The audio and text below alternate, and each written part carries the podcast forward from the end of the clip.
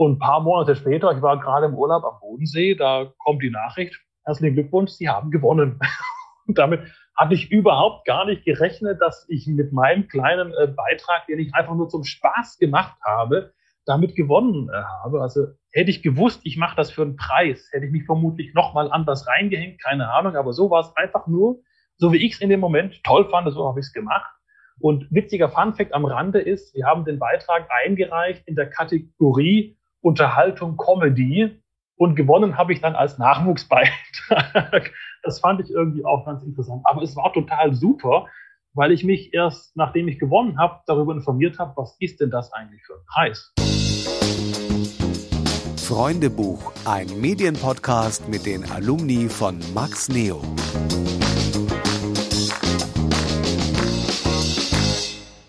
Hallo, schön, dass ihr wieder bei einer neuen Folge unseres Freundebuchs dabei seid. Ich bin Lena Schnelle und zu Gast ist diesmal Florian Ladenburger. Er hat in Eichstätt Journalistik studiert, verschiedene Praktika gemacht, zum Beispiel hier bei Max Neo oder bei LTV und hat ein Volontariat bei der Kreiszeitung Böblinger Bote absolviert. Mittlerweile ist er Redakteur beim Autoclub Europa. In der Podcast-Folge sprechen wir darüber, wie er an seinen Studienplatz gekommen ist, wie sein Studium aufgebaut war und warum ihm sein Auslandssemester journalistisch nicht so viel gebracht hat. Außerdem erzählt Florian, warum er Comedy so gerne mag und warum sich seine Sicht aufs Radio verändert hat. Die Podcast-Folge haben wir Ende September 2021 aufgenommen. Hallo Florian, schön, dass du hier im Podcast Freundebuch zu Gast bist. Ja, vielen herzlichen Dank für die Einladung. Ich freue mich sehr, liebe Lena. Ähm, wir wollen dich am Anfang nämlich kurz kennenlernen, wie beim Freundebuch so eine Art kleiner Steckbrief. Deswegen so eine kleine Schnellfragerunde. Dein Name? Florian Ladenburger. Dein Alter? 30. Dein Beruf? Ich bin Journalist. Dein Arbeitsplatz? Ich bin Redakteur beim Autoclub Europa. Dein Vorbild? Uff, ach, das ist schwierig. Früher Thomas Gottschalk auf jeden Fall, äh, wenn auch nicht großer Journalist, aber trotzdem großes Vorbild. Heute suche ich mir alles zusammen äh, und versuche mein eigenes Vorbild zu sein. Das ist immer eine gute Idee. Denn Thomas Gottschalk einfach, weil er so ein Entertainer dann sozusagen war oder von seiner Interviewführung her oder was genau hat dich da begeistert? also von seiner Interviewführung auf jeden Fall nicht, zumindest nicht das, was er bei Wetten das so gemacht hat. Nee, ich fand ihn bei äh, Wetten das als großes Vorbild einfach als Entertainer, der jung und alt unterhalten konnte und einfach so nahbar und menschlich war, obwohl er so ein großer Star war. Und letzte Frage der Schnellfragerunde. Dein Traumberuf als Kind? Oh, Lokführer. Oh. Ja, noch so bei, mit so alten, großen Dampfloks, die so geraucht haben und gequalmt und wo man Kohle schaufeln musste. Das fand ich früher faszinierend. Bist du dann inzwischen mal mit so einer gefahren? Tatsächlich nicht, nein. Zumindest nicht im Führerhaus vorne drin. Das steht noch auf meiner Bucketlist. dann drücke ich die Daumen, dass es auf jeden Fall noch klappt. Dankeschön. Ähm, wie ist es dann dazu gekommen, dass du irgendwann von Lokführer gesagt hast, oh, jetzt möchte ich in die Medien oder jetzt möchte ich Journalist werden? Das ist doch der logische Sprung vom Lokführer zum Journalisten. nee, also ich habe schon immer eigentlich gerne geschrieben, ähm, Geschichten. Ich war in der Schülerzeitung mit dabei und habe immer mich kreativ ausgetobt. Und irgendwann hieß es mal, jetzt studier doch mal irgendwas. Und dann habe ich rumgeschaut und dann ist dieses Journalistikstudium mir über den Weg gelaufen. Ich habe es gemacht und habe es nie bereut, diesen Weg eingeschlagen zu haben. Ähm, zwischen äh, dem Entsch Entscheidung, okay, du machst das jetzt und äh, dem Studium hast du, glaube ich, auch noch äh, ein Praktikum dazwischen, glaube ich, gemacht, ne? Also was war so deine erste Medienerfahrung? Also die erste richtige Medienerfahrung war ein Praktikum bei LTV Landesfernsehen. Das ist so ein kleiner Lokalfernsehsender äh, in der Nähe von Stuttgart. Äh, da habe ich angefangen, weil ich mit dem Vorbild Thomas Gottschalk unbedingt zum Fernsehen wollte und dachte, ich fange halt mal an da bei so einem Lokalfernsehsender.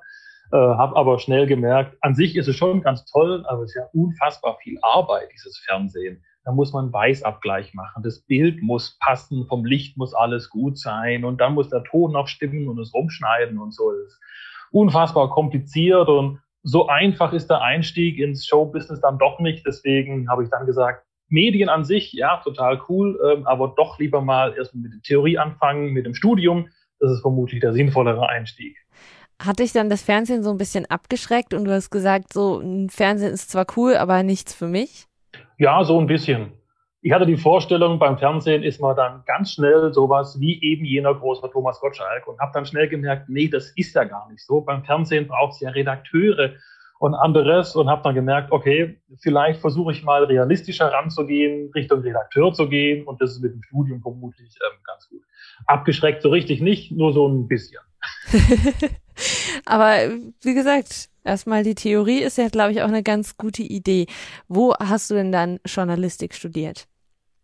In Eichstätt, das ist bei Ingolstadt in Bayern, die katholische Universität Eichstätt-Ingolstadt vereinigt mehrere Superlative, wenn man das sagen kann. Die Uni ist nämlich die größte katholische Universität im deutschsprachigen Raum. Gleichzeitig ist sie auch die kleinste katholische Universität im deutschsprachigen Raum, weil es nämlich die einzige ist. Und äh, Eichstätt ist ganz schön, da fließt nämlich die Altmühl hindurch, bekannt durch das Altmühltal. Und die Altmühl ist der Fluss in Deutschland mit der langsamsten Fließgeschwindigkeit, weswegen ich immer behauptet habe, es ist gar kein Fluss, sondern ein Krug, denn sie fließt nicht, sondern sie kriecht. Leider bin ich damit nicht durchgekommen, aber ich stehe immer noch hinter dieser Forderung. Ähm, wie bist du auf Eichstätt gekommen? Einfach durch ähm, Google, Internet oder irgendwie Flyer oder gab es da jemanden, den du kanntest, der dort studiert hat? Äh, nee, also ich hatte mich zuerst woanders beworben, in Tübingen für Medienwissenschaft, aber die haben mich nicht genommen. Und damit konnte ich nur noch irgendwo studieren, wo es kein NC gab.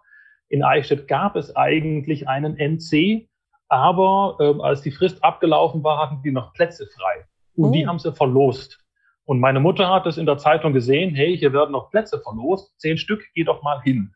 Und dann bin ich da hingegangen, zehn Plätze wurden verlost, mit mir sind drei Personen gekommen, hatte ich gerade noch Glück, einen Platz zu bekommen. ja, witzige Geschichte. Also das habe ich so auch noch nicht gehört, dass es das gibt.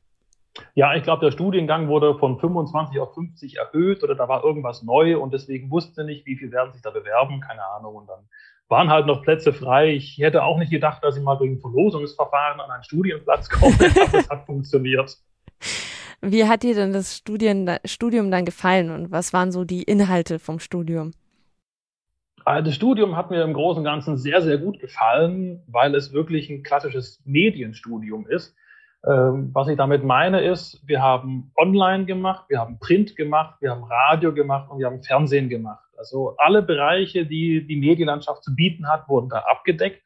Es gab Theorie, wo einem gesagt wurde, wie funktioniert das Ganze. Es gab aber eben auch ganz viel Praxis. Und das ist ganz arg wichtig. Wir haben viel Fernsehen gemacht, wir haben viel Radio gemacht, wir haben viel geschrieben. Also diese Mischung aus der Theorie und der Praxis, das fand ich wirklich ähm, fantastisch. Wir haben wirklich gute Medienpartner.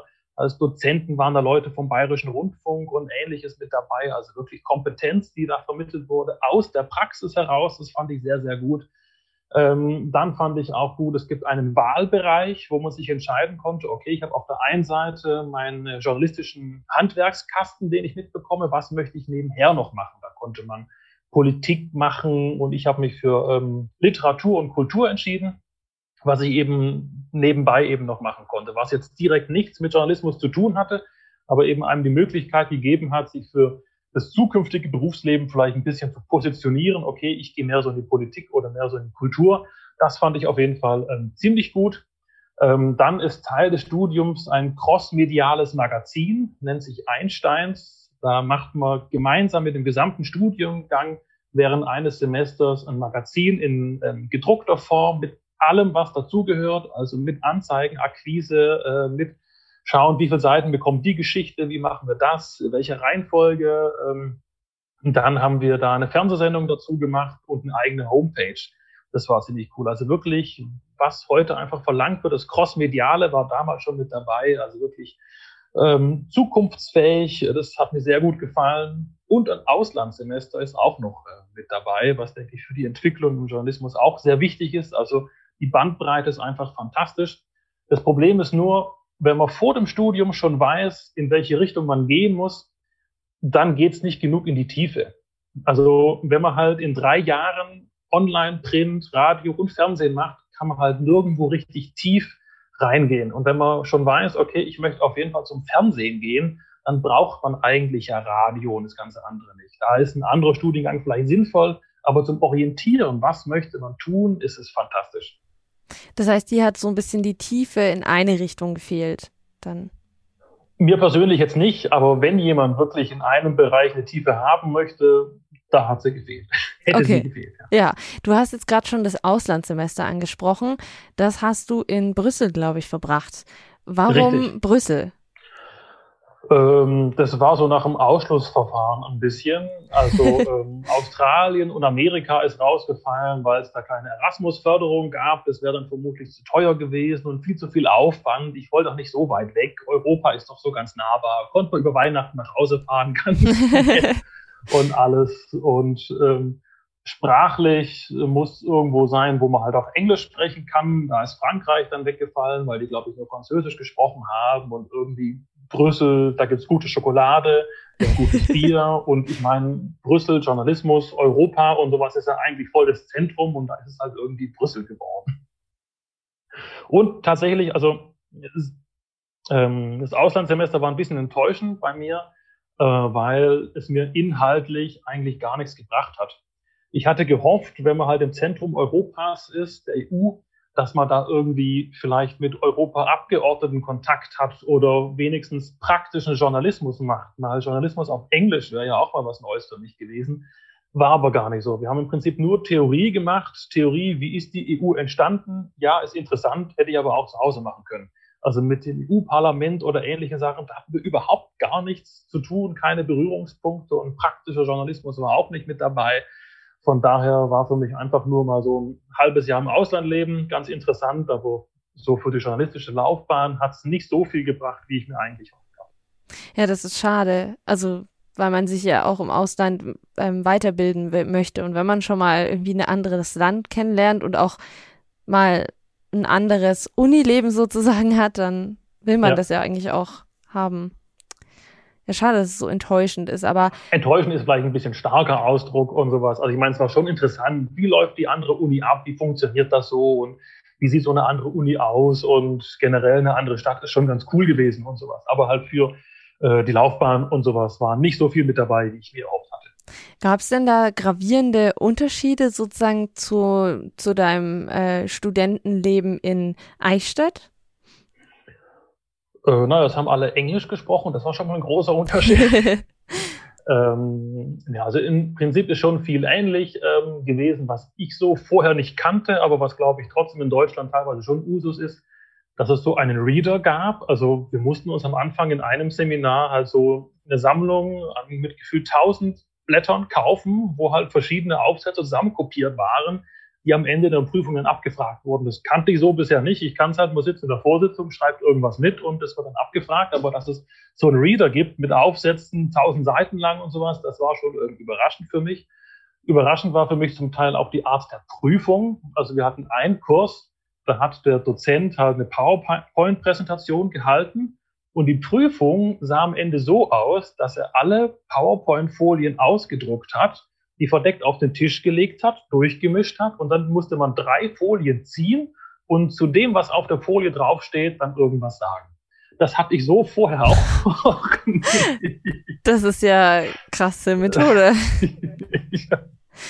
Ich dachte jetzt, es kommt irgendwie so, er teilt diese PowerPoint-Präsentation aus und ihr müsst die Fehler finden und sie ausbessern oder so. Wäre auch was gewesen, aber äh, nein. Also, wirklich interessante Methoden manchmal. Ähm, du warst ähm, auch beim Studentenradio, glaube ich, in Eichstätt dann, ne? Beim Radio Richtig. Pegasus. Ja. War das so ein Wahlpflichtfach dann oder musstet ihr das machen? Nur Wahl. Also es war gar kein Fach, es hat auch keine Punkte gegeben, es war vollkommen freiwillig. Und ich bin da, glaube ich, so im dritten Semester oder sowas dazugestoßen, wollte im zweiten schon, aber das hat sich zeitlich irgendwie nicht so angeboten. Und im dritten habe ich dann da richtig voll mitgemacht und war vollkommen freiwillig, aber hat total viel Spaß gemacht. Wir waren eine tolle Truppe und ich habe da äh, mit einem Kommilitonen so eine ähm, Radio-Comedy-Serie äh, entwickelt, die ich dann ausgearbeitet habe, das Radio-Origami, wo ich im Radio halt gefaltet habe. Von der Idee fanden wir das unfassbar witzig. Ob die Umsetzung für andere auch so witzig war, weiß ich nicht. Aber mir hat total viel Spaß gemacht. Es waren lauter dumme Wortwitze, die um Falten und Papier gingen und so total albern, die Busfaltestelle und die faltastischen Vier und sowas. Aber mir hat es Spaß gemacht. Ja, das ist aber doch super, dass du dich da auch so ausprobieren konntest, oder? Also, dass du deine Ideen Absolut. umsetzen konntest. Höhepunkt war natürlich, dass wir einen Stargast bei uns in Eichstätt hatten, ähm, und zwar Helmut Kraus. Helmut Kraus ist bei den meisten vermutlich vollkommen unbekannt, aber er ist der Schauspieler, der den dicken Nachbar von Peter Lustig aus Löwenzahn gespielt hat, den Herrn Paschulke. Das oh. ist äh, Helmut Kraus der auch viel synchron gemacht hat. Der hat mal den Paten synchronisiert und Samuel L. Jackson und andere und so. Und den habe ich einfach mal angefragt, ob er nicht Lust hätte, bei uns vorbeizuschauen im Studentenradio. Wir hätten leider keine, kein Geld, wir konnten keine Gage zahlen, aber dafür müsste er auch die Fahrtkosten sowie die Hotelkosten selber tragen. Also wir hatten wirklich nichts. Aber er ist trotzdem vorbeigekommen. Das war eine riesige Show. Also der hat nämlich bekannt in Augsburg, hat gesagt, komm, Eichstätt ist da in der Gegend, ich komme einfach mal vorbei und sowas. Und hat alles selber gezahlt, kam da aus Berlin angereist und sowas, hat eine ganze Show mitgemacht. Es war fantastisch. Äh, gefühlt die ganze Uni war aus dem Häuschen. Oh nein, der dicke Nachbar von Peter Lustig ist da. das war schon sehr schön, ja. Ja, cool. Also, dass, dass der das auch mitmacht. Also, Absolut, ja. Die Radio Pegasus, war das dann sozusagen deine erste Radioerfahrung, so die erste richtige Radioerfahrung für dich? Das war die erste richtige Radioerfahrung für mich, ja, absolut, ja. Und das hat dir das besser gefallen als Fernsehen oder war es gleich gut oder wie war Es hat mir dich? viel besser gefallen als äh, Fernsehen, weil man halt viel flexibler ist. Also man kann Beiträge viel schneller bauen. Also ich kann bei irgendeinem Uni-Professor anrufen und sagen, ich bräuchte mal einen O-Ton von Ihnen, haben Sie mal in den nächsten zehn Minuten Zeit? Dann gehe ich da hin, halte ihm das Mikro hin, der sagt seine zwei, drei Sätze und ich bin wieder weg. Mit dem Fernsehen muss ich die Scheinwerfer aufbauen, ich muss die Kamera aufbauen, muss gucken, welchen Blickwinkel nehme ich denn, welche Perspektive. Und es fällt beim Radio alles weg. Es ist viel, viel schneller und auch das Schneiden ist viel, viel einfacher. Also wenn ich beim Fernsehen irgendwas schneide, brauche ich ja Schnittbilder, weil ich ja nicht mitten im Satz äh, durchschneiden kann, dass der Kopf irgendwie hin und her springt und sowas. Und beim Radio ist es total easy, da was zu machen und es ist auch einfacher, dann mit Musik zu spielen. Mit der Stimme kann man einfacher spielen. Das ist beim Fernsehen alles ein bisschen schwieriger. Du hast ja Radio Pegasus zwei Semester gemacht und nach dem Studium bist du dann bei, damals hieß es noch AFK Max, jetzt Max Neo, wie es bei uns jetzt heißt, ähm, ja. gewesen. Wie bist du dazu gekommen? Das ist fast auch eine langweilige Geschichte. Das Studium sieht ein Pflichtpraktikum vor. Also man musste eins machen. Und für mich war auf jeden Fall klar, ich will zum Radio, weil es eben beim Studentenradio so viel Spaß gemacht hat. Und ich habe da ein bisschen Zeit gelassen. Alle anderen Kommilitoninnen und Kommilitonen hatten schon Zusagen vom ZDF, vom Spiegel, von der Süddeutschen. Und ich hatte irgendwie noch nichts. Ich habe mich so pro forma mal beim SWR beworben, weil ich aus Stuttgart komme und ich dachte, als Schwabe muss ich mich da einfach mal bewerben, wollte aber eigentlich gar nicht so richtig hin und habe ich dann gefühlt kurz vor knapp dazu entschieden, mich bei AFK Max zu bewerben, weil ich mir gedacht habe, wenn ich ein Praktikum mache, dann soll mir das ja irgendwie was bringen. Und wenn ich jetzt beim SWR, beim Radio bin, was kann ich da denn groß machen? Da kann ich vielleicht mal Nachrichten recherchieren, vielleicht mal Veranstaltungstipps einsprechen und dann noch ein bisschen Kaffee kochen. Das war's vermutlich. Aber bei AFK Max, so wie ich es gesehen hatte, kann man halt wirklich alles machen. Und deswegen habe ich mich entschieden, mich da zu bewerben. Der Achim Kasch, der damalige Programmdirektor oder Leiter, ähm, hat mich zum Bewerbungsgespräch eingeladen, meinte aber, wenn dir der Weg von Stuttgart zu weit ist, dann komm einfach ohne Bewerbungsgespräch vorbei. Und dann bin ich halt so vorbeigekommen. Und es waren drei wunderschöne Monate bei euch. Was waren so deine Aufgaben? Was hat dir am meisten Spaß gemacht? Das sind jetzt zwei unterschiedliche Fragen. Ja. äh, Aufgaben waren zum, vermutlich ist es so heute auch noch im Prinzip alles. Es gibt da gefühlt so einen Plan, dass man halt alle Stationen durchlaufen muss, angefangen mit Straßenumfragen, ähm, dann Veranstaltungstipps, äh, dann kommen die Nachrichten, gebaute Beiträge, Kinobeiträge bis hin zur äh, Moderation. Gegen Ende habe ich dann auch mal die Redaktionssitzung mal geleitet. Ähm, das ist, glaube ich, heute immer noch so, dass man wirklich alle Stationen mal ähm, durchgeht. Hinter Mikrofon, vor Mikrofon, die ganze Organisation. Und was mir am meisten Spaß gemacht hat, äh, war zum einen äh, Beiträge basteln und bauen und schreiben und natürlich das Moderieren. Das hat mir tatsächlich auch äh, mit der Zeit immer mehr Spaß gemacht. Am Anfang hatte ich schon noch Respekt vor diesem Mikrofon, das vor einem hängt und dachte, ai, ai, ai, wenn da jemand zuhört und es gefällt dem gar nicht, was ist denn da los? Aber nach und nach waren mir die Zuhörer vollkommen egal und ich habe einfach irgendwas gesagt. Nein, natürlich nicht. Aber es hat wirklich Spaß gemacht, ja. Wir haben auch ein äh, Hörbeispiel da von dir, wie ich du moderiert gespannt. hast. genau. Ich, wir spielen das einfach mal ab. So.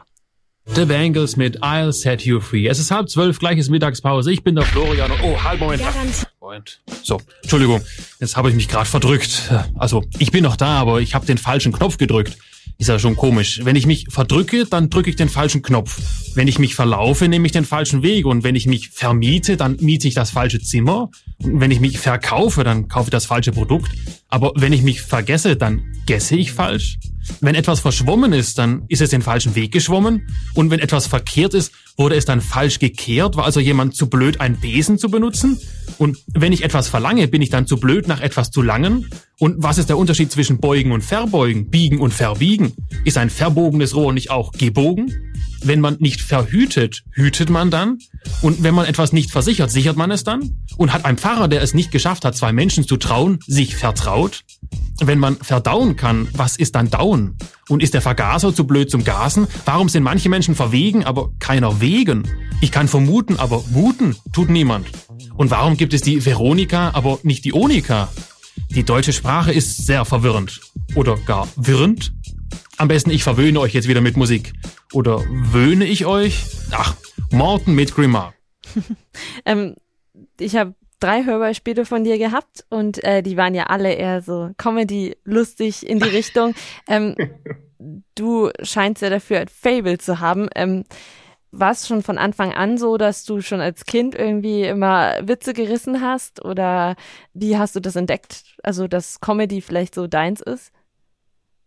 Boah, äh, also ich glaube, ich war schon als Kind witzig, könnte man sagen, ja, aber auch auf meine eigene Art witzig. Also es ist nicht so, dass ich in der Schule immer der Klassenclown war und da immer den großen Quatsch gemacht habe. Das war dann eher mehr so im Privaten. Es hat dann, glaube ich, eher so ein bisschen die Zeit gebraucht, bis ich dieses äh, das ganze Humorgeflecht irgendwann nach außen gebracht habe und mich dann mehr so nach außen präsentiert habe, äh, bis ich mehr Selbstsicherheit hatte und so. Also mein, mit Freunden und sowas habe ich immer viel Quatsch gemacht und Blödsinn und so. Aber ähm, bis ich das irgendwann auf eine Bühne gebracht habe und selbstsicher mich präsentiert habe, hier, ich bin ein bisschen witzig, das hat ein bisschen seine Zeit gebraucht. Und dazu war auch das Studium ähm, gut, dass ich da ähm, mich beim Studentenradio ausprobieren konnte. Ich meine, ich habe da auch viel Comedy und Quatsch gemacht ähm, und so. Und bei AFK Max dann auch die ganze Zeit. Das ging ja so weit, bis der äh, Dietmar Noll, der ja heute noch mit bei euch ist, gegen Ende gesagt hat, so, jetzt mach auch mal was Ernsthaftes. Und dann musste ich einen Beitrag über den Ersten Weltkrieg machen, der zum hundertsten Mal gejährt hat und sowas, den ich dann auch gut gemacht habe. Also ernsthaft, ohne blöde Witze und sowas. Also das kann ich auch, aber wenn ich halt die Möglichkeit bekomme, so Quatsch zu machen, dann äh, mache ich das auch. Du hattest ja auch in deiner Zeit bei Max Neo ähm, einen Krimi gemacht mit, ich glaube, fünf Folgen insgesamt. Richtig? Und für diesen Krimi hast du sogar einen Preis dann auch bekommen. Absolut richtig, ja. Den, äh, das müsste der BLM Hörfunkpreis im Bereich Nachwuchs gewesen sein. Ähm, wie war das für dich? Das war total absurd für mich. Also die Geschichte ist ganz einfach die, während ich bei euch Praktikum gemacht habe, war die Kriminale in Nürnberg, so ein Krimi-Festival. Und ich habe mir überlegt, okay, was können wir machen, um das ein bisschen zu begleiten? Und wir haben irgendwelche Bücher vorgestellt, mit Autoren gesprochen, Veranstaltungstipps gemacht, äh, den ganzen Kram halt. Aber ich wollte irgendwie was anderes machen und habe mir überlegt, man könnte einen Hörspiel-Krimi machen. Das wollte ich in der Uni schon machen, im Radio, aber hat sich nie ergeben. Und deswegen dachte ich, jetzt ist doch die größte, große Möglichkeit, das zu machen.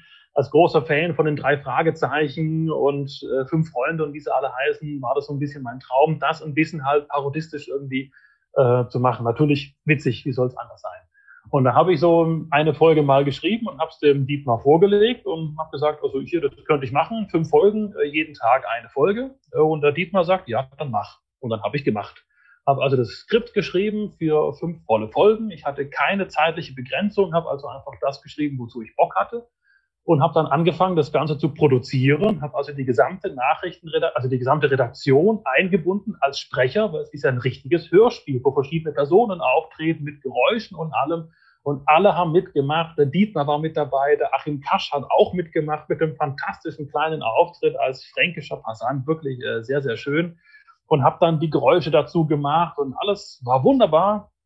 Und dann war das Praktikum zu Ende und ich habe schon wieder alles vergessen gehabt. Und Ende des Jahres hat sich dann Achim Kasch bei mir gemeldet und hat gesagt, ja, sie würden gerne meinen äh, Radiokrimi bei so einem Preis einreichen. Ich hatte von dem Preis noch nie irgendwas gehört. BLM, was soll denn das sein? Die Bayerische Landeszentrale für neue Medien. Also wir kommen da auf die Abkürzung BLM, ist ja auch ein bisschen bekloppt. Aber gut, macht mal, ist mir doch wurscht.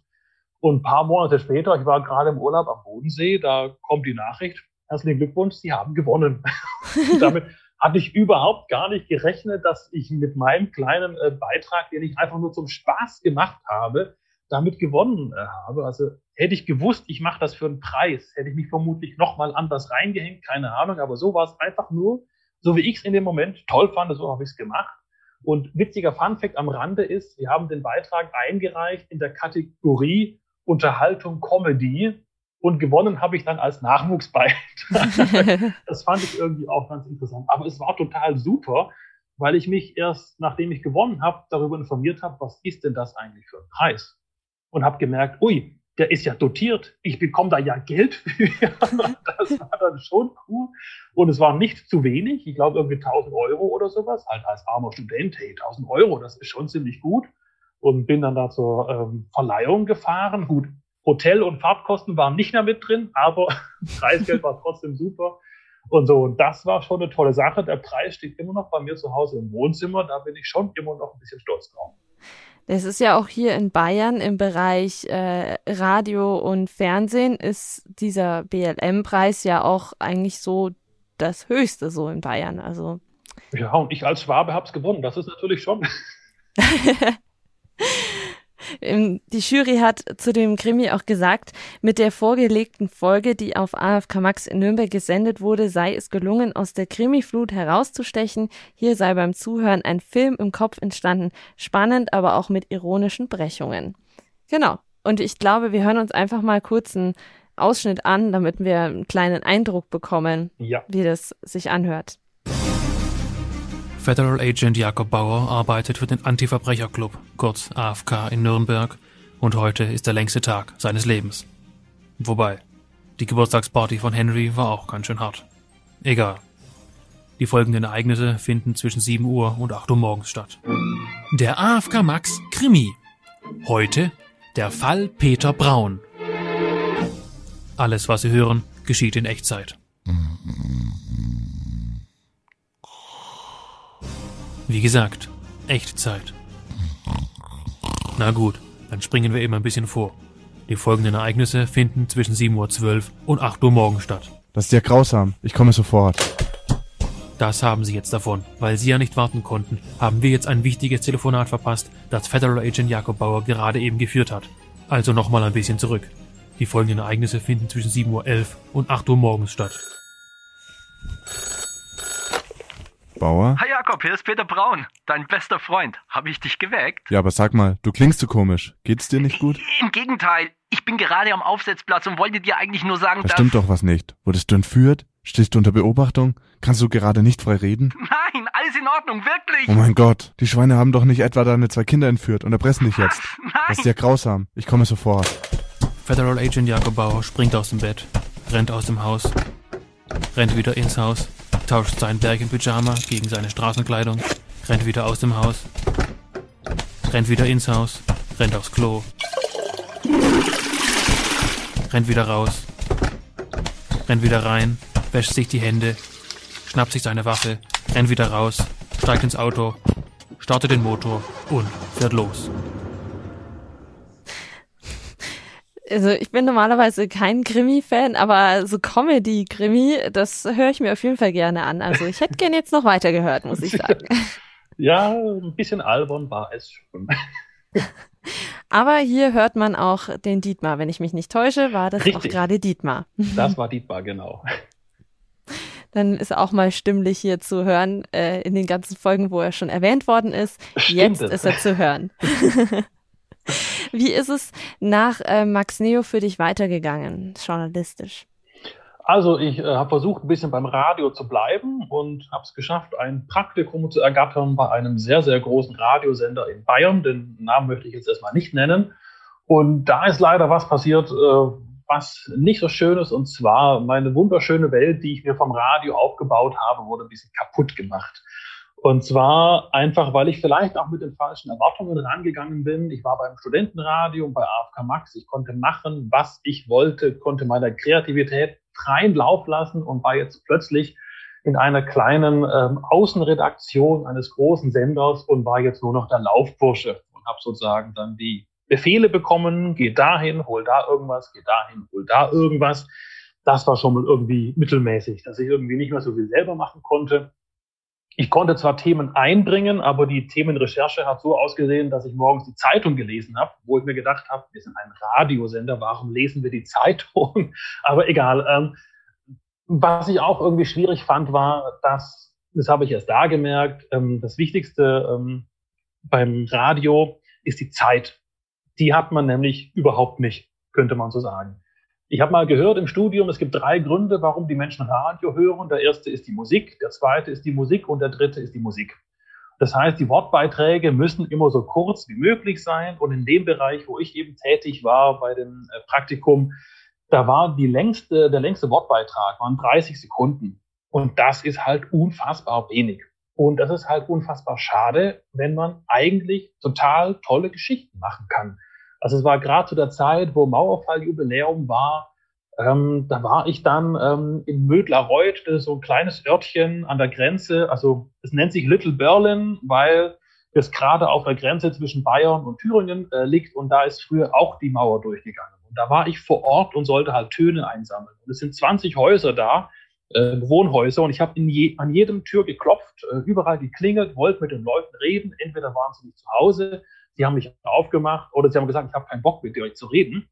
Aber im, am letzten Haus, da war dann eine Frau, die hat mir so tolle Geschichten erzählt, von wegen, da gab es eine Familie, die durch die Mauer getrennt wurde, war total toll. Dann war ich in einem Museum, Mauermuseum, wo ich Töne eingefangen habe. Ich hatte total viel Material, hätte einen tollen Beitrag bauen können, aber wir haben ja nur 30 Sekunden Zeit. Dann war ich noch bei einem anderen äh, Lokführer, das wir wieder beim Thema Lokführer, der irgendwie den ersten Zug aus der Prager Botschaft rausgefahren hat in der Nacht- und Nebelaktion. Ich war eine Stunde bei dem zu Hause, der hat eindrücklich erzählt, dem kamen die Tränen während dem Erzählen. Dem wurde gesagt, er darf niemandem was davon erzählen, nicht mal seiner Frau. Ähm, und ich glaube, erst im Jahr 2000 oder sowas hat er dann mal seiner Frau davon erzählt, also zehn Jahre nachdem die DDR gar nicht mehr da war. Also wirklich eindrücklich tolle Sachen, was ich mitgebracht habe, aber wir haben ja nur 30 Sekunden Zeit. Das war alles, wo ich mir gedacht habe, das kann es doch irgendwie nicht so sein, was mir nicht so gefallen hat.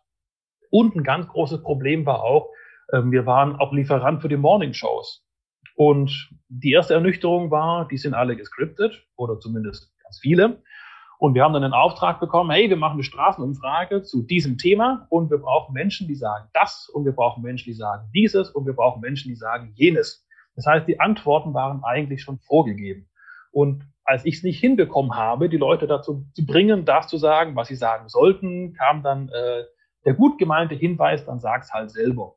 Und das hat für mich alles eigentlich ziemlich kaputt gemacht, weil das hat für mich mit Journalismus nichts zu tun und auch mit guter Unterhaltung hat das nichts zu tun. Also natürlich habe ich bei AFK Max auch alles erfunden, aber das war klar alles Fiktion. Aber wenn man eine echte Straßenumfrage macht oder so tut, als hätte man eine echte Straßenumfrage und dann alles äh, auch gescriptet ist und sowas, das hat mir einfach keinen Spaß gemacht. Das ist jetzt nur ein Radiosender gewesen. Vermutlich sind die alle anderen ganz viel besser, man hat viel mehr Zeit und auch der Radiosender selber hat sich bestimmt ähm, geändert, aber damals kam ich halt von AFK Max und bin dort gelandet und da ist irgendwie alles ein bisschen zusammengebrochen. Und da habe ich erst noch ein bisschen so mh, hm, rumgetingelt, habe noch da ein bisschen Ferienjobs gemacht, bis ich mich entschieden habe, nochmal zu studieren. Ich habe dann Germanistik in Stuttgart ähm, studiert, einfach mal um irgendwas zu machen, was grob mit Medien zu tun haben könnte, um mich ein bisschen zu finden. Habe während dem Studium dann ein Praktikum bei der Fellbacher Zeitung gemacht. Also ich komme aus Fellbach in der Nähe von Stuttgart und habe da dann gemerkt, hey, das macht mir eigentlich auch total viel Spaß, dieses Schreiben für die Zeitung ähm, und habe dann das Studium abgebrochen zugunsten eines Volontariats äh, bei einer Tageszeitung und habe gemerkt, also das Schreiben ist eigentlich genauso äh, spannend wie Radio machen, weil im Studium und auch so beim Radio wurde mir oft gesagt, das Schreiben fürs Radio ist ganz arg schwierig, denn man muss ja im Kopf haben, dass die Hörer nicht zurückblättern können. Das ist ja der große Vorteil von der Zeitung. Die können den Absatz zurückgehen. Was stand denn da nochmal? So wurde mir das angepriesen in der Zeitung. Alles total einfach. Man kann alles schreiben, wie man will. Aber das stimmt ja gar nicht. Also wenn ich einen Artikel schreibe, dann kann, muss doch mein Wunsch sein, dass kein Leser nochmal zurückgehen muss. Also der ideale Zeitungsartikel ist eigentlich so geschrieben, als wäre er fürs Radio geschrieben. Und deswegen habe ich gemerkt, es sind total viele Parallelen äh, im Schreiben dabei. Ich muss auch versuchen, klare Sätze, kurze Sätze, gute Absätze, gute Strukturen alles reinzubringen. Und immer wenn ich schreibe, versuche ich auch im Kopf die Texte immer sozusagen vorzulesen. Wie würde ich es im Radio eigentlich vorbringen? Und damit habe ich meine ich, eigentlich geschafft, immer schöne Texte zu schreiben, die sich wirklich gut lesen und nicht halt die langweiligen äh, Bleiwüsten äh, sind. Und habe dann gemerkt, okay, ähm, Radio lasse ich erstmal äh, links liegen und bleibe äh, beim Print und äh, da bin ich heute auch wieder gelandet. Ich bin ja auch Redakteur und schreibe wieder und es macht mir einfach ähm, großen Spaß und freue mich, dass ich hier gelandet bin. Würdest du irgendwann mal wieder zum Radio zurückkehren wollen oder sagst du hier, ich bin jetzt im Print zu Hause und das passt mir so? Also es kommt drauf an, in welcher Form. Also es kann bestimmt auch spaßig sein, wieder in der Redaktion zu arbeiten, ähm, wo man Beiträge bauen kann, wo man aber auch gewisse Freiheiten hat, ja, das kann bestimmt Spaß machen und, auch wieder mit dem Mikrofon zu spielen, mit der eigenen Stimme wieder die einzusetzen und sowas. Das hat ja schon auch Spaß gemacht. Aber aktuell bin ich hier im Print tatsächlich äh, voll und ganz ähm, zufrieden. Ähm, ich bin parallel privat auf der Bühne unterwegs mit einem kleinen Comedy-Duo, wo ich das Mikrofon wieder habe, wo ich keine Restriktionen habe. Und so habe ich eigentlich die Aufteilung eigentlich ganz gut. Ich mache den Printjournalismus, der mir Spaß macht, und äh, dann ist auf der Bühne mit dem Mikrofon, das mir auch Spaß macht. Und so habe ich beides zusammen äh, in jeglicher guten Konstellation. Du hast ja gerade schon äh, angesprochen das Volontariat, also die äh, zweijährige Ausbildung zum äh, Redakteur. Bist du dann dort geblieben bei der Zeitung oder hast du dir danach wieder was Neues gesucht? Ich musste mir was äh, Neues suchen, weil äh, meine Stelle äh, gekürzt wurde. Also die Zeitung konnte mich ähm, gar nicht äh, übernehmen. Das heißt, ich musste mir was Neues suchen. Äh, habe dann ähm, mir überlegt, das Internet wird immer wichtiger, mache ich mal was Richtung Online und habe dann bei so einer Marketingagentur ähm, für eineinhalb Jahre gearbeitet.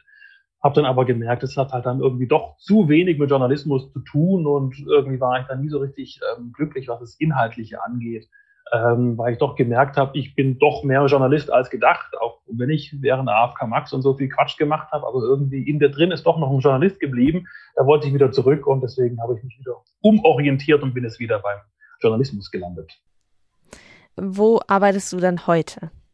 Ich bin heute beim Autoclub Europa. Das ist ein großer Mobilitätsclub, der sozusagen als Mobilitätsbegleiter ist, äh, in ganz Deutschland aktiv. Genau. Da bist du jetzt noch gar nicht so lange. Wie gefällt es dir denn bisher? Das ist richtig. Ich bin erst knapp, also zum Zeitpunkt dieser Aufnahme äh, bin ich knapp zwei Monate mit dabei und es ist äh, sehr, sehr schön. Äh, wir machen da ein Magazin für die Mitglieder, das alle zwei Monate ähm, erscheint. Das heißt, es ist nicht mehr der tagesaktuelle Journalismus, den ich eben von der Tageszeitung kenne, sondern es ist alles ein bisschen langfristig. Man äh, länger Zeit, Themen äh, vorzubereiten und die Planung ist eine ganz andere und für mich auch zum ersten Mal so eine äh, Magazinproduktion ähm, wieder ist äh, total spannend. Wie sind da die Abläufe mit dem Layout und alles? Also es macht mir äh, viel Spaß, wieder sich in neue Themen ähm, einzudenken. Und vor allem der ähm, ACE beschäftigt sich ja mit ähm, Mobilität und Elektroautos. Das sind alles Themen, die zukunftsfähig sind, die gerade unsere Generation auch betreffen und wichtig ähm, sind. Gerade E-Autos, wo geht's hin, in welche Richtung, ist total spannend. Also wo es jetzt nicht der tagesaktuelle Journalismus ist, sind es trotzdem Themen, die langfristig aktuell sind und sowas. Und das ist wieder spannend, am Puls der Zeit zu sein, zu schauen, was entwickelt sich da gerade auf dem Markt und sowas. Das ist äh, sehr spannend. Arbeitest du dann nicht nur im Homeoffice, sondern bist dann auch mal so in Deutschland unterwegs oder ist es durch Corona schon so, dass du eher im Homeoffice bist? Äh, also heute ist mein erster Tag im Homeoffice tatsächlich. ich bin viel in der, in der Redaktion halt ähm, drin, aktuell äh, nur in der Redaktion, noch nicht auf Terminen, was aber auch daran liegt, dass ich noch frisch mit dabei bin und ich noch ein bisschen einfinden muss, die Kollegen kennenlernen und wenn man da ständig irgendwie unterwegs ist, ist ja auch ein bisschen blöd. Es wird sich bestimmt ergeben, dass ich wieder in Deutschland unterwegs sein werde, ähm, da auf Terminen, Messen, was weiß ich. Da gibt's ja viel zu tun, aktuell aber noch nicht. Du ähm, hast auch gerade schon ähm, angesprochen, äh, das Comedy-Duo. Ähm, wie, was genau macht ihr? Also was, was ja. macht ihr, wenn ihr auf der Bühne seid? Was machen wir eigentlich? Diese Frage haben wir uns auch schon oft gestellt und haben große Probleme zu erklären, was wir eigentlich machen. Also ähm, ganz einfach, wir sind ähm, zwei Menschen, äh, Woody und Flo, kurz Wuff. Ähm, wir singen, wir reden und ich spiele ein bisschen Ukulele. Das ist so das Faktische, was wir machen. Inhaltlich ist es ein bunter Mix aus allem möglichen Quatsch und Blödsinn, sage ich mal so. Wir nehmen Lieder, die es schon gibt und machen da einen neuen Text drüber, den wir uns selber ausdenken. Wir komponieren auch selber, schreiben auch selber. Wir haben Sketche auf der Bühne.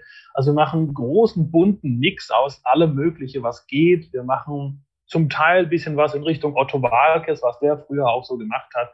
Ähm, aber auch so, es hat auch Elemente von Stand-up, könnte man sagen. Ähm, vielleicht auch ein bisschen was wie das Lumpenpack ist vielleicht ähm, bekannt als äh, junges, äh, durchstartendes Comedy-Duo. Nicht ganz so wie die, aber so, ein, so eine Mischung aus allem, was uns gerade irgendwie in den Kopf kommt, machen wir und sind ganz viele Wortspiele mit dabei. Also diese ganze Geschichte, die wir gerade vorhin in dem Beitrag gehört haben, mit Vergessen und Gessen, das ist mein absolutes Steckenpferd. Und das stecke ich gefühlt überall mit rein und lauter Quatsch und sowas. Also jeder, der mich kennt, weiß, dass ich gefühlt jedes Wort auseinandernehme und schaue, was kann sich da für ein neuer Wortsinn ergeben und so. Und in diesem Comedy-Duo kann ich mich da voll und ganz ausleben und da lauter Quatsch machen. Das macht großen Spaß. Durch Corona hat sich das dann ein bisschen ähm, also seid ihr dann aktuell jetzt wieder auf der Bühne oder seid ihr immer noch sozusagen in Corona-Pause? Also Corona hat uns schon ziemlich ausgebremst, klar, wie alle Künstler. Wir sind ein paar Mal digital aufgetreten, aber das ist einfach irgendwie nichts. Also gerade als Comedy-Duo ohne Reaktion ist es schon irgendwie ziemlich blöd. Also ich be, äh, beneide ähm, Oliver Welke mit seiner Heute-Show, der ohne Publikum irgendwie Sachen aufzeichnet. Das wäre irgendwie, also ich habe gemerkt, ist nichts für mich. Also ich brauche einfach das Publikum, die Reaktion und sowas.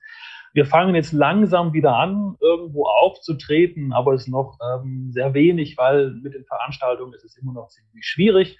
Dafür haben wir angefangen, ein Buch zu schreiben. Wir haben die Corona-Zeit sinnvoll genutzt und arbeiten an einem Witzebuch. Wie könnte es anders sein?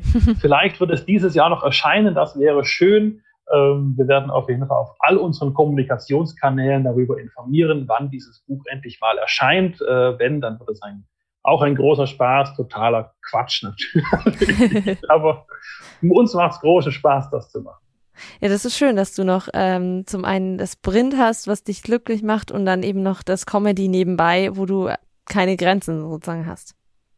Richtig, genau. Und alle Arbeitgeber können froh sein, weil ich kann mich dann mit der Comedy bei dem Comedy-Duo ausleben und werde nicht die journalistischen Beiträge zu sehr mit irgendwelchen Quatsch anfüllen. Das ist ja auch ganz gut. Vermutlich. Ja, dann danke dir auf jeden Fall für diese, ähm, für diesen ausführliche Beschreibung deines bisherigen Lebenslaufs. Ähm, wir sind jetzt so kurz vorm Ende und ähm, okay. da gibt's noch eine Kategorie und zwar drei Tipps für MedieneinsteigerInnen. Also was sind deine drei Tipps für MedieneinsteigerInnen? Also Praktika sind auf jeden Fall total gut und wichtig, um herauszufinden, ob irgendwas irgendeinem liegt oder nicht. Also wie ich mit dem Fernsehen angefangen habe, da ein Praktikum zu machen, um herauszufinden, okay, ich wäre zwar gern Thomas Gottschalk, aber das wird nichts. Das ist schon mal ähm, ganz gut, ähm, dass man wirklich einfach mal was macht. Äh, das Problem in der heutigen Medienlandschaft ist, dass äh, viele Medien selbst für Praktika schon Erfahrung verlangen. Und das ist irgendwie schwierig, denn wenn man Erfahrung sammeln möchte, aber dafür schon Erfahrung braucht, das ergibt irgendwie keinen Sinn. Deswegen kann ich allen nur empfehlen, macht ein Praktikum bei Max Neo, denn da braucht man keine Erfahrung, denn dieser Sender ist ja extra dazu da, um Erfahrungen zu sammeln und das ist gut. Also man kann sich wirklich austoben, das ist fantastisch, ähm, kann ich nur empfehlen. Und ich glaube, es stört auch nicht, wenn man genug Selbstbewusstsein mit sich bringt. Also bei manchen Praktika wird man schon ein bisschen ausgebeutet und sowas. Man muss alles machen ähm, und bekommt kein Geld dafür und nichts. Da kann man schon mal sagen, ich hätte gern mal was dafür. Ich mache ja auch was für euch. Wenn da genug Leute sagen, hier, ich hätte gern was dafür, dann ist vielleicht irgendwann mal ein Umdenken da, dass diese Arbeit auch wirklich gewertschätzt wird. Denn es ist Arbeit. Ähm, und wenn da Arbeit geleistet wird, dann kann man die auch entlohnen und kein Medium ist so arm, dass man nicht mal einem Praktikanten ein bisschen Geld geben kann. Also da gerne mit Selbstbewusstsein ähm, rangehen. Und das Wichtigste ist vermutlich, lasst euch nicht verbiegen. Also bleibt euch selber treu. Und wenn die Chefs irgendwie sagen, macht das aber so und ihr denkt, das ist aber total schlecht, das kann ich mit meinem Gewissen nicht vereinbaren, das ist blöd, das ist nicht wahrhaftig, das ist nicht faktisch oder sowas, dann macht das auch nicht. Also ich im Nachhinein hätte ich, glaube ich, meinen damaligen Chef von einem Radiopraktikum einfach mal sagen müssen, hallo, so geht's nicht. Man kann doch nicht einfach irgendwelche Straßenumfragen erfinden. Und sowas habe ich aber nicht gemacht. Also das äh, war vielleicht ein Fehler, hätte ich machen können. Bleibt da standhaft, lasst euch nicht verbiegen und macht nur das, was euch Spaß macht. Es sei denn, ihr verdient kein Geld damit, dann macht lieber irgendwas anderes. Nein, immer sich selber treu bleiben, das ist wirklich wichtig. Und um die Folge jetzt zu beenden, wollen wir das so machen wie am Anfang, so eine kleine Schnellfragerunde noch zum Ende hin. Ja, okay. Dein bester Song. Das ist der, äh, das, das Titellied von Monty Python, Life of Brian. Das kam durch AFK Max, weil ich fand das so toll, dass ich bei einem Radiosender arbeite, bei dem tagsüber einfach diese Titelmusik von dem Monty Python Kinofilm läuft. Ich habe den noch nie im Radio gehört, aber da habe ich den gehört und erst da habe ich ihn zum ersten Mal so richtig gehört, wie eigentlich der Text auch geht und es ist total witzig und sowas. Und seitdem, immer wenn ich den höre, bin ich total glücklich und denke, Mensch, warum läuft der eigentlich nicht öfter im Radio? Dein Motto. Ähm, laut gelacht hat noch keinen krank gemacht. Sehr schön. Dein Wunsch für die Zukunft. Uh, äh, für mich oder für alle? Ich meine, Weltfrieden ist für alle ja ganz gut. nee, der Wunsch für die Zukunft ist, dass dieses Corona endlich mal sich in den Griff bekommt, dass alle Menschen wieder so leben können, wie sie wollen, dass alle glücklich werden, dass das mit dem Querdenken aufhört und alles, dass wir wieder ein normales Leben haben können. Das ist, glaube ich, mein größter Wunsch aktuell. Amen. Danke, Florian, dass du unser Gast hier im Podcast warst. Vielen Dank für die Einladung, hat mich sehr gefreut. In der nächsten Podcast-Folge habe ich Julia Wassilkow zu Gast. Sie ist Redaktionsleiterin bei der BLR, also der Dienstleistungsgesellschaft für bayerische Lokalradioprogramme in München. Davor hat sie ein Volontariat bei Energy Nürnberg gemacht und war Nachrichtensprecherin bei Radio Gong in München und später bei der BLR. Vor der Wahl, vor der großen Bundestagswahl war ich bei beim Herrn Söder, bei unserem Ministerpräsidenten, zum im Interview eingeladen in sein Büro in München. Und dann haben wir danach natürlich noch ein, ein Bild gemacht für Social Media und das habe ich meinen Eltern oder das habe ich in die Familiengruppe gepostet. Das war ein großes Hallo. Da haben dann endlich mal hier meine, meine Tanten und Onkels gesehen, ah, okay, die Julia, die macht was Gescheites.